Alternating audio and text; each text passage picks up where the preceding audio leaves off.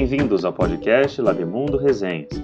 Esse é o espaço em que nós, do Laboratório de Análise Política Mundial, conversamos sobre nossas pesquisas em andamento e também sobre alguns dos temas de estudo mais comuns na área de relações internacionais. Aqui no Labimundo Resenhas, nós recebemos membros do nosso grupo, além de convidados, para saber mais sobre seus projetos, os desafios que suas pesquisas têm enfrentado e conhecer melhor suas reflexões sobre os temas que mais têm despertado o olhar de todo mundo que se interessa pelos debates internacionais. Como dizemos sempre, a disciplina de RI é marcada pela mudança e nós queremos aqui discutir com vocês quais os novos rumos que esse campo de estudos está tomando.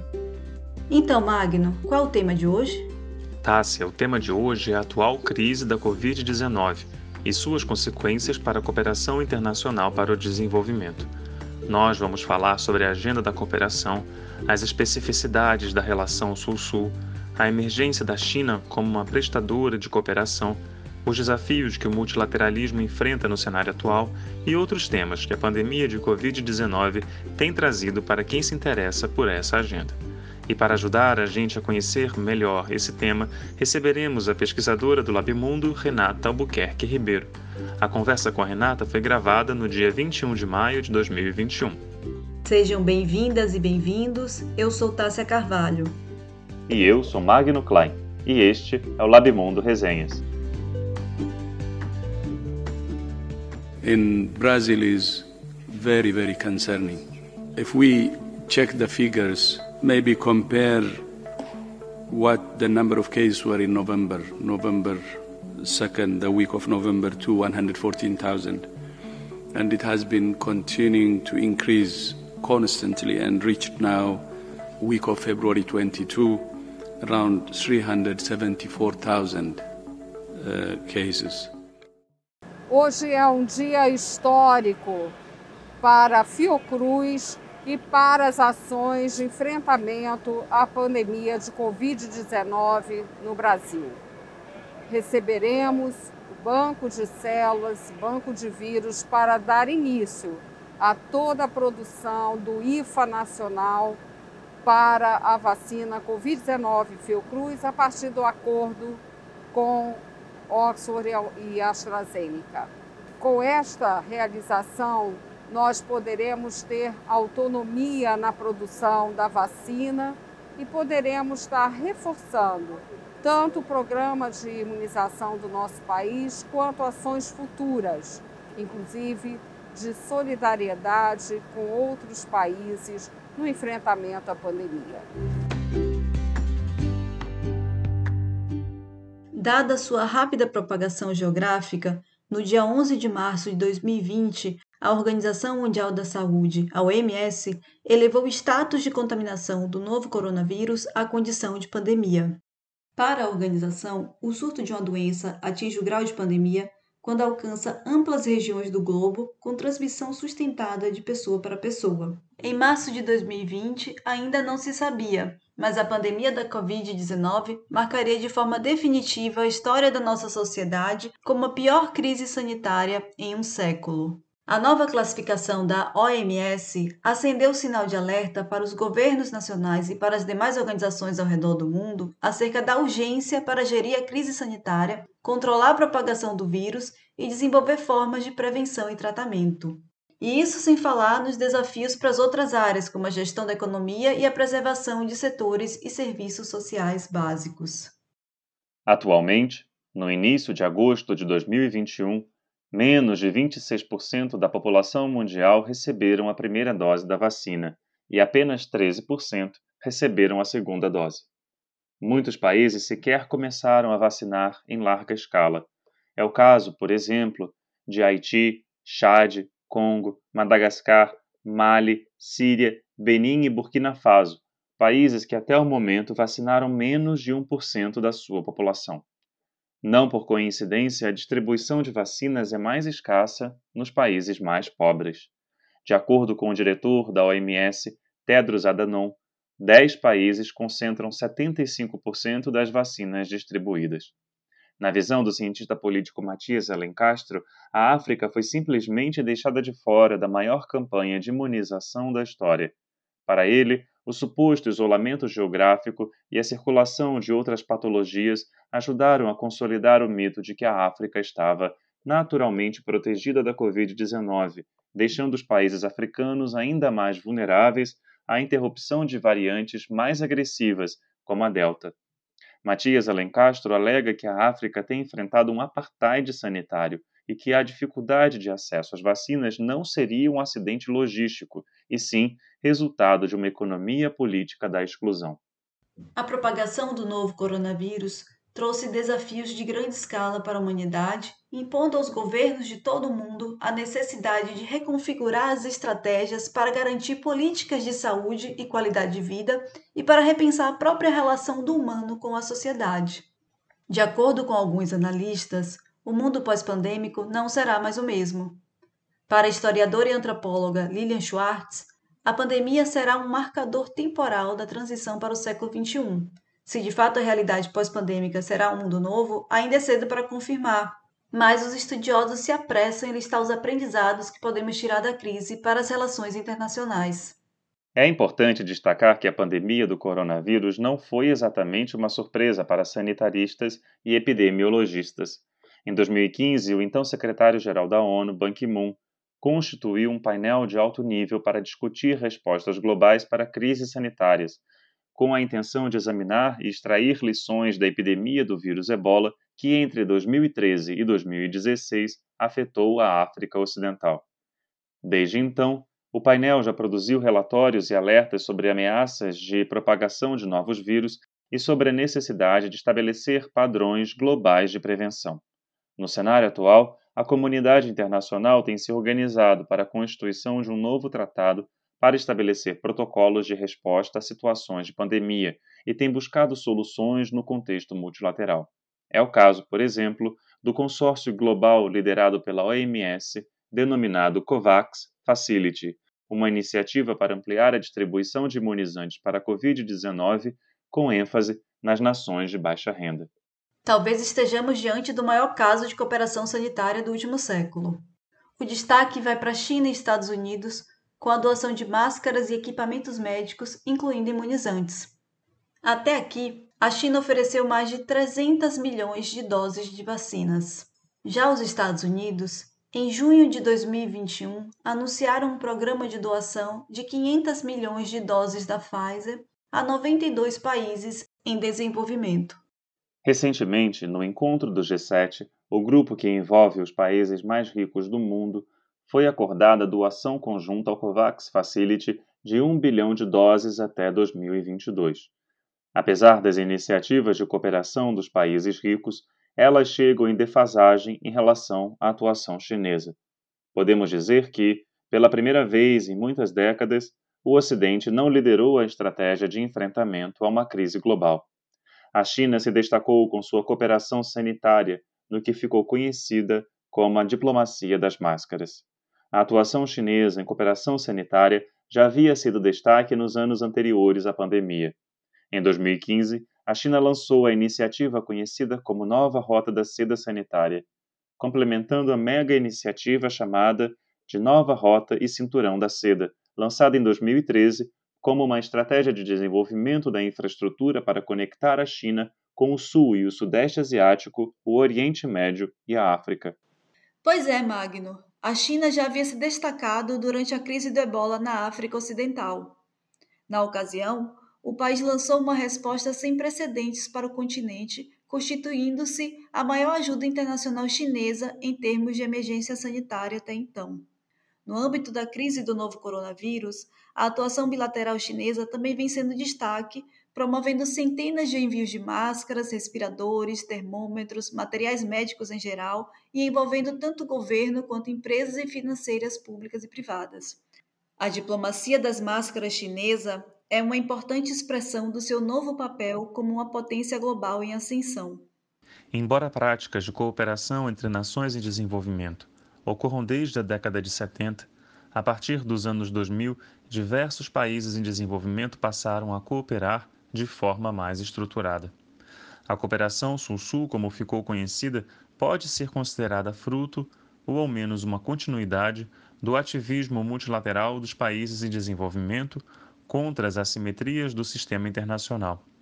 Estão nesse contexto a Constituição do G77, o Movimento dos Não Alinhados e a defesa por responsabilidades diferenciadas dos países ricos em relação à proteção ambiental. Embora a cooperação internacional tenha se fundamentado no princípio da solidariedade, suas práticas ainda são alvo de críticas tanto por sua insuficiência quanto pelos interesses estratégicos ocultos. Uma das críticas é o tipo de desenvolvimento que se pretende promover. Também se questiona a capacidade dos beneficiários da ajuda escolherem seus próprios modelos de desenvolvimento. Estudar a cooperação para o desenvolvimento é avaliar em que medida se dão as tensões permanentes entre solidariedade e interesse. E é essa tensão que a atual crise da Covid-19 evidencia com a corrida pela compra de medicamentos, materiais e insumos para vacinas. Outro exemplo desta tensão está no acesso desigual à vacina. No campo da cooperação em saúde, o Brasil, que já foi considerado um exemplo, tem se apresentado como um ator controverso na atual crise do coronavírus. O Brasil é um histórico ator no âmbito da Organização Pan-Americana de Saúde, a OPAS. Atuou também na promoção da quebra de patentes de medicamentos no combate ao HIV nos anos 90. Naquele momento, o país recusou a prioridade dada aos mercados e à proteção da propriedade intelectual, defendendo o acesso a medicamentos como um direito humano. Mais recentemente, liderou o projeto de integração regional da Unasul, a União das Nações Sul-Americanas, criada em 2008, contando com o Conselho de Ministros da Saúde como parte da estrutura mais alta da instituição. À época, o Conselho conduziu o enfrentamento multilateral regional às epidemias de dengue e a organização de ações comuns contra outras doenças transmissíveis. A partir do governo Lula, a política externa brasileira em saúde se intensificou, em particular na promoção do modelo do Sistema Único de Saúde. Em 2009, foi criado o Grupo Temático de Cooperação Internacional em Saúde, que produziu documentos de referência para a cooperação no setor. Um dos marcos da cooperação em saúde do Brasil desse período foi a construção da fábrica de medicamentos retrovirais em Moçambique. Apesar desse histórico de participação ativa nas principais discussões multilaterais na agenda da saúde, a postura do Brasil durante a pandemia da Covid-19 corroeu a imagem positiva que o Brasil construiu ao longo de décadas. O trágico desempenho brasileiro no enfrentamento da pandemia foi percebido pela opinião pública internacional como exemplo do que não fazer, e a postura negacionista em relação à ciência rendeu uma série de efeitos negativos para sua diplomacia. O país também ficou alijado das discussões ao redor da Cúpula do Clima, promovida pela ONU em dezembro de 2020, e dos debates na Assembleia Mundial da Saúde de 2021, principal evento anual da OMS. Pois é, Tássia, a postura brasileira nos faz refletir sobre como a crise do coronavírus promoveu tendências e estimulou mudanças de papéis na geopolítica mundial. Esse é um panorama da grande variedade de questões que a crise do Covid levanta para os internacionalistas. Para nos ajudar a pensar sobre esse tema tão importante, temos o prazer de receber a pesquisadora Renata Albuquerque Ribeiro, que é doutora pelo Instituto de Estudos Sociais e Políticos da UERJ, o IESP, e foi pesquisadora visitante na University of South Africa, a UNISA. Renata é membro do Labimundo e também pesquisadora do IPEA e consultora do Instituto Clima e Sociedade. Suas pesquisas, entre outros temas, têm abordado agendas da cooperação internacional para o desenvolvimento e das relações internacionais entre Brasil e África. Ela vai conversar com a gente sobre como o tema da pandemia da Covid-19 tem afetado a agenda da cooperação em saúde, em especial no contexto africano. Olá, Renata. É um prazer recebê-la neste episódio. Bem-vinda ao Labimundo Resenhas. Oi, gente. Obrigada. Eu que agradeço pelo convite. É um prazer participar. É um prazer falar com vocês. Renata, você tem se dedicado a estudar iniciativas de cooperação para o enfrentamento da Covid-19. Em mais de um ano desde a eclosão da pandemia, quais as principais iniciativas foram desenvolvidas nesse sentido?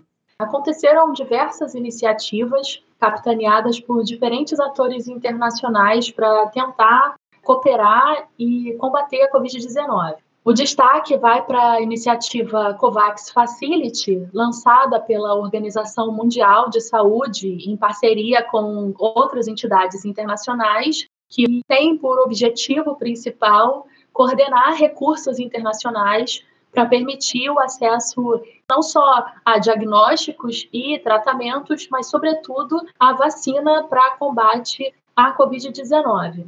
A iniciativa foi lançada no ano passado e, em julho, já contava com 165 países, representando 60% da população humana. A ideia é justamente recuperar fundos de países doadores é, tradicionais, como o Reino Unido, os Estados Unidos e a China, ou entidades como a União Europeia, e facilitar o acesso de países em desenvolvimento às vacinas. Então, a COVAX negocia com essas produtoras e ajuda na distribuição para países em desenvolvimento. O primeiro lote de vacinas do consórcio foi entregue à Gana em fevereiro de 2021 e em seguida, em março, foram enviadas vacinas para Costa do Marfim e para Moldávia. Essa semana a gente teve uma boa notícia: os Estados Unidos anunciaram que vão doar 80 milhões de doses de diferentes vacinas para o consórcio COVAX Facility, que devem ser enviadas até julho. E especialmente porque neste momento a Índia, que é um grande produtor de vacina, tem passado por uma crise e anunciou que iria reduzir as exportações de vacinas por conta dessa crise interna. Além da COVAX, a gente pode destacar o papel fundamental das Nações Unidas, que lançou planos de ajuda humanitária e diversos projetos com outras, é, com as suas agências. Então, o Escritório das Nações Unidas para a Cooperação Sul-Sul, a FAO e diferentes áreas.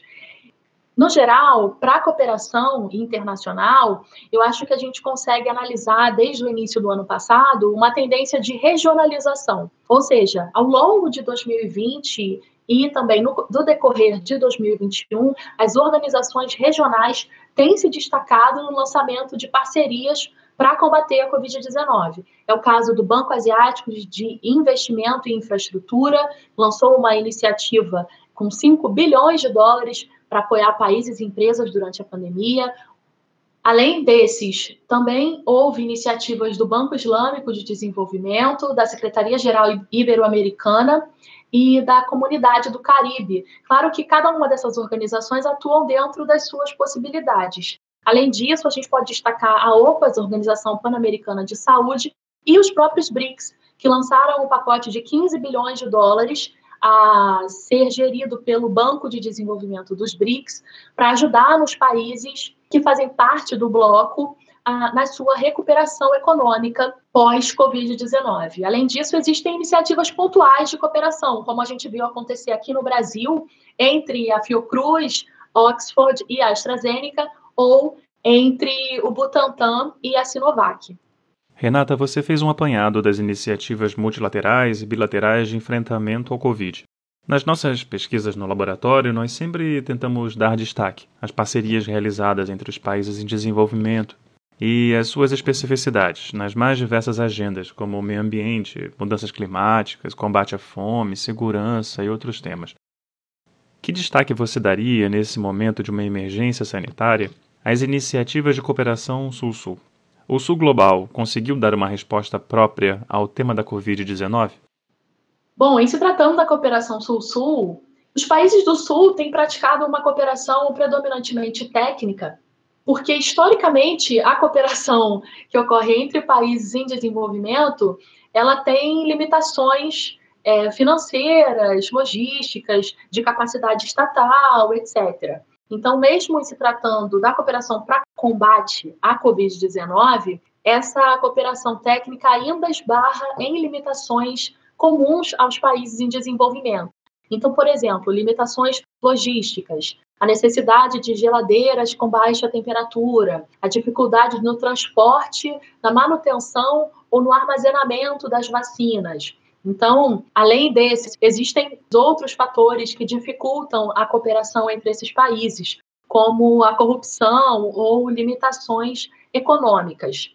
É claro que existem iniciativas que acontecem de acordo com as capacidades desses países. Por exemplo, houve eh, um projeto de cooperação lançado pelo Fórum IBAS, que reúne Brasil, Índia e África do Sul. Esse projeto tinha como objetivo criar uma plataforma de educação à distância para aprimorar o treinamento de profissionais na área da saúde. Esse era um projeto que já acontecia em outras áreas, né, de treinamento e capacitação profissional, mas ele foi adaptado para o combate à Covid-19. O projeto acontece em parceria com o Escritório das Nações Unidas para a Cooperação Sul-Sul e com a Organização Mundial de Saúde. Então perceba como os países em desenvolvimento eles acabam usando as suas moedas na hora de estabelecer parceria com outros países, seja na área da cooperação técnica, que é predominante, ou seja em outras áreas. Por exemplo, Cuba, ao longo do ano passado, ofereceu ajuda humanitária para vários países,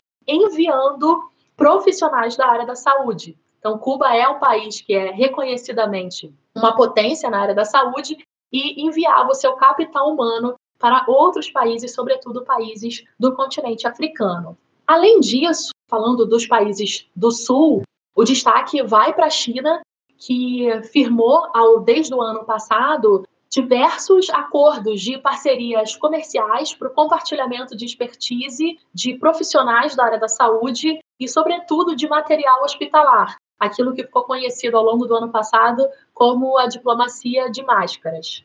Vale lembrar que a China já era um dos principais fabricantes de máscaras cirúrgicas do mundo. Então, a pandemia acabou reforçando esse papel que a China já desempenhava antes. A gente sabe que o Brasil tem sido um dos piores países em número de casos e mortos no enfrentamento da pandemia. Apesar disso, é inegável que o Brasil tem um reconhecimento internacional pelo seu sistema de saúde pública e por sua capacidade no desenvolvimento de vacinas, né, nas campanhas de vacinação. Então, esse seria, de um certo modo, um momento em que o Brasil teria muito a cooperar com nações amigas. Aí eu te pergunto, Renata, há iniciativas nesse sentido? Como você vê o papel do Brasil nesse cenário? Olha, inicialmente, eu acho que sim, o Brasil teria muito a contribuir na cooperação internacional para combate à Covid-19, mas inicialmente chama atenção a ausência brasileira nos fóruns de cooperação ao longo do ano passado. A adesão do Brasil a essas iniciativas aconteceu tardiamente.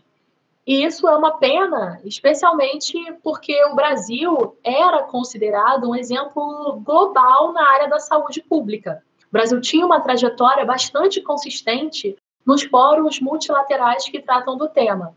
Só para citar um exemplo, a adesão do Brasil à iniciativa COVAX Facility, ela foi anunciada apenas em 24 de setembro, quando o governo brasileiro publicou duas medidas provisórias que liberaram os recursos necessários para que o Brasil pudesse fazer parte da iniciativa.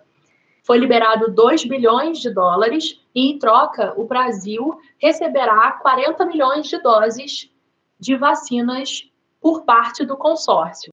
Apesar de ter anunciado a adesão em setembro, foi somente em março que o governo brasileiro sancionou uma lei que autoriza a adesão oficial ao consórcio COVAX Facility. No início de maio, chegaram ao Brasil os primeiros lotes da vacina Oxford AstraZeneca, que foi enviada pelo consórcio, totalizando 4 milhões de doses. Embora o Brasil tenha recebido essas doses, a adesão do país foi bastante criticada porque o Brasil optou pela cobertura mínima. Ou seja, na sua adesão, o Brasil pediu o envio de vacinas para 10% da sua população, quando a cobertura poderia chegar a até 50%. Mas existem iniciativas acontecendo para além dessa? Com certeza. O que a gente tem visto no Brasil é o aparecimento e o aumento de iniciativas lideradas pela paradiplomacia, que é a diplomacia que acontece liderada por entidades subnacionais, prefeituras, municípios, governos. Em março de 2021, o consórcio de municípios solicitou ajuda internacional para a COVAX Facility e uh, também lançou uma iniciativa chamada Conectar, que é o Consórcio Nacional de Vacinas das Cidades Brasileiras, onde os municípios manifestaram interesse em participar da COVAX Facility e também ampliar o número de vacinas que seriam trazidas para o Brasil. Além disso, a gente consegue ver também a atuação do Senado Federal. Ainda em março, houve uma comissão temporária da Covid-19 no Senado que criou uma moção de apelo internacional endereçada a inúmeros atores internacionais relevantes, como o G20, a ONU, a OMS e a OCDE, além de solicitar ajuda ao governo dos Estados Unidos e às empresas produtoras de vacina. Essas iniciativas são importantes porque elas sinalizam uma mudança na posição do Brasil no sistema internacional da cooperação na área da saúde, pois o Brasil antes era visto como um exemplo na área da saúde pública, inclusive doador de cooperação. Então, hoje em dia, o Brasil tem assumido mais esse papel de beneficiário da ajuda internacional. As agendas de cooperação para o desenvolvimento, no geral, são defendidas por meio de discursos a respeito da solidariedade entre as nações e de um compromisso coletivo de combate a desigualdades e injustiças. Mas a gente sabe também que muitos desses discursos esconde interesses geopolíticos e econômicos, e às vezes está associado a outras agendas, como comércio, como influência diplomática, no caso das iniciativas multilaterais de enfrentamento ao Covid-19, como você vê essa relação entre solidariedade e interesse nas iniciativas de cooperação? Eu acho que a gente aprendeu com o professor Carlos Milani que a solidariedade e interesse são dois elementos fundacionais do sistema da cooperação internacional, né? É claro que a solidariedade, sim, faz parte, mas eu acho que predomina o interesse, né? O interesse político, o interesse estratégico, o interesse econômico. E a prova disso fica visível com o uso político da vacina, que tem acontecido ao longo desse ano, né? Muitos países têm usado a vacina como um instrumento de poder. E a vacina acaba caindo nessas disputas políticas, tanto a nível nacional, como a gente vê aqui no Brasil, a disputa entre governadores e o governo federal, mas também no plano internacional, quando, por exemplo, a China quis dificultar o envio de insumos para o Brasil por causa de conflitos que a embaixada chinesa teve com representantes do governo brasileiro. A Índia, ao longo do ano passado e desse ano, também acabou priorizando estabelecer cooperação com países que tinham mais proximidade tanto ideológica quanto geográfica, mas justamente respondendo a esse interesse estratégico. Uma outra prova disso é que no ano passado, em julho, a China firmou uma parceria com a Comunidade dos Estados da América Latina e Caribe, a CELAC, onde os países discutiram uma cooperação multilateral para combate à pandemia que aconteceria em diversas áreas, né? Então, envio de médicos, aumento na pesquisa e no desenvolvimento de vacinas, empréstimos especiais para infraestrutura, e o Brasil não foi convidado para participar dessa iniciativa. Então, eu acho que sim, a solidariedade faz parte, mas predominantemente os países acabam optando por estabelecer parcerias que respondam aos seus interesses estratégicos. Falando especificamente dos impactos e estratégias desiguais, você tem excelentes estudos sobre cooperação no continente africano. E eu sei que você tem estudado também os impactos da Covid no continente. Então eu queria saber de você o que você pode nos contar que vem sendo elaborado em termos de estratégia de cooperação em saúde nesses países africanos. No continente africano, o destaque com certeza vai para o papel desempenhado pela União Africana, assim, um papel fundamental com diversas iniciativas para combate à Covid-19. Ao longo do ano passado, solicitou apoio do G20, da União Europeia, da, das próprias Nações Unidas, é, justamente para fortalecer a iniciativa que eles lançaram no ano passado, que é a iniciativa chamada Afro Champions, que visa arrecadar 150 milhões de dólares inicialmente para responder às necessidades imediatas dos países africanos. Eu acho que no caso africano existem vários fatores, né? Claro que a União Africana desempenhou esse papel fundamental, super importante, também porque o continente foi o último atingido pela pandemia. Então, eles tiveram mais tempo para se preparar. Além disso, o continente já contava com uma estrutura prévia para tratar com epidemias, seja no nível nacional, seja no âmbito de parcerias entre países, né? ou mesmo multilaterais. esse desafio que você falou, Tássia, da nova cepa, ele realmente acabou dificultando muito as coisas para os países africanos, né, que já contam, claro, com diversas dificuldades políticas, mas também econômicas, de infraestrutura, etc. No caso da África do Sul, onde essa nova cepa foi identificada, é, o governo sul-africano teve que devolver as doses da vacina AstraZeneca porque ela se mostrou pouco eficaz no combate a essa variante. Em janeiro de 2021, o presidente da África do Sul, Cyril Ramaphosa, fez um discurso bastante contundente no Fórum Econômico Mundial, denunciando essa desigualdade no acesso às vacinas e alertando para o fato de que o continente africano ficaria para trás nessa corrida. Na segunda-feira, agora, dia 17 de maio, o governo da África do Sul lançou uma campanha de vacinação em massa que pretende vacinar toda a população até o final do ano. Mesmo com essa boa notícia da África do Sul, a OMS, em abril, afirmava que só 2% da população do continente havia sido vacinada. É claro que essa lentidão é explicada, como eu já falei, por diversos fatores, mas muitos países africanos já estão fazendo parte da iniciativa COVAX Facility e quase todos os países do continente já iniciaram a vacinação. O destaque vai para o Marrocos, que já aplicou mais de 12 milhões de doses para o Egito, para o Zimbábue e para a própria África do Sul. É muito interessante sua fala, Renata, no sentido de evidenciar que o continente africano tem sido capaz de se articular regionalmente no enfrentamento da questão da Covid-19 e ampliar o seu poder de agência no combate à doença. Lembrando que o continente enfrentou epidemias nas últimas décadas que estimularam a construção de uma expertise regional multilateral de resposta a surtos e emergências de saúde.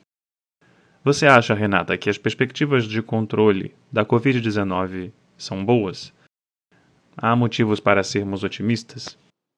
Eu acho que sim, Magno. Eu acho que a cooperação é um caminho inevitável.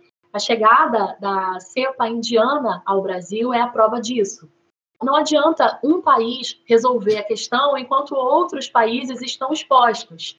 Então, eu acho que a projeção é de otimismo, eu acho que precisa ser, é, de que os países vão cada vez mais cooperar em uma saída global para essa crise. Renata, para mim esse encontro foi muito rico e eu tenho certeza que para quem ouviu esse podcast está morrendo de vontade de saber mais, conhecer mais sobre o assunto. Então eu queria perguntar para você que leitura você indicaria para as pessoas que queiram se aprofundar nesse tema.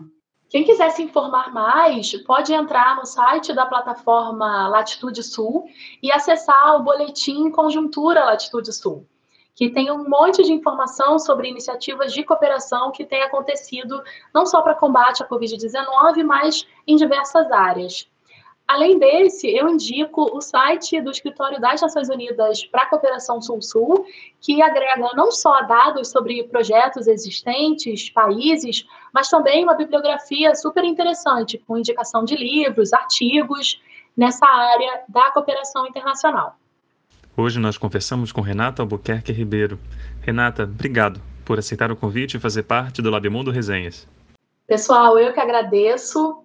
Achei demais a iniciativa de ter um podcast. Apoio muito, desejo muito sucesso para vocês. Tchau, tchau, até a próxima. Com narração de Tássia Carvalho e Magno Klein e áudios da Organização Mundial da Saúde e Fundação Oswaldo Cruz, esse foi o Labimundo Resenhas. A entrevista com a Renata foi gravada no dia 21 de maio de 2021.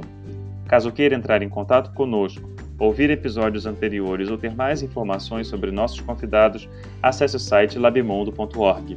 Lá vocês encontram dicas de leitura sobre o tema da cooperação para o desenvolvimento em saúde e o enfrentamento internacional contra a Covid e podem também conhecer nossos outros programas de podcast.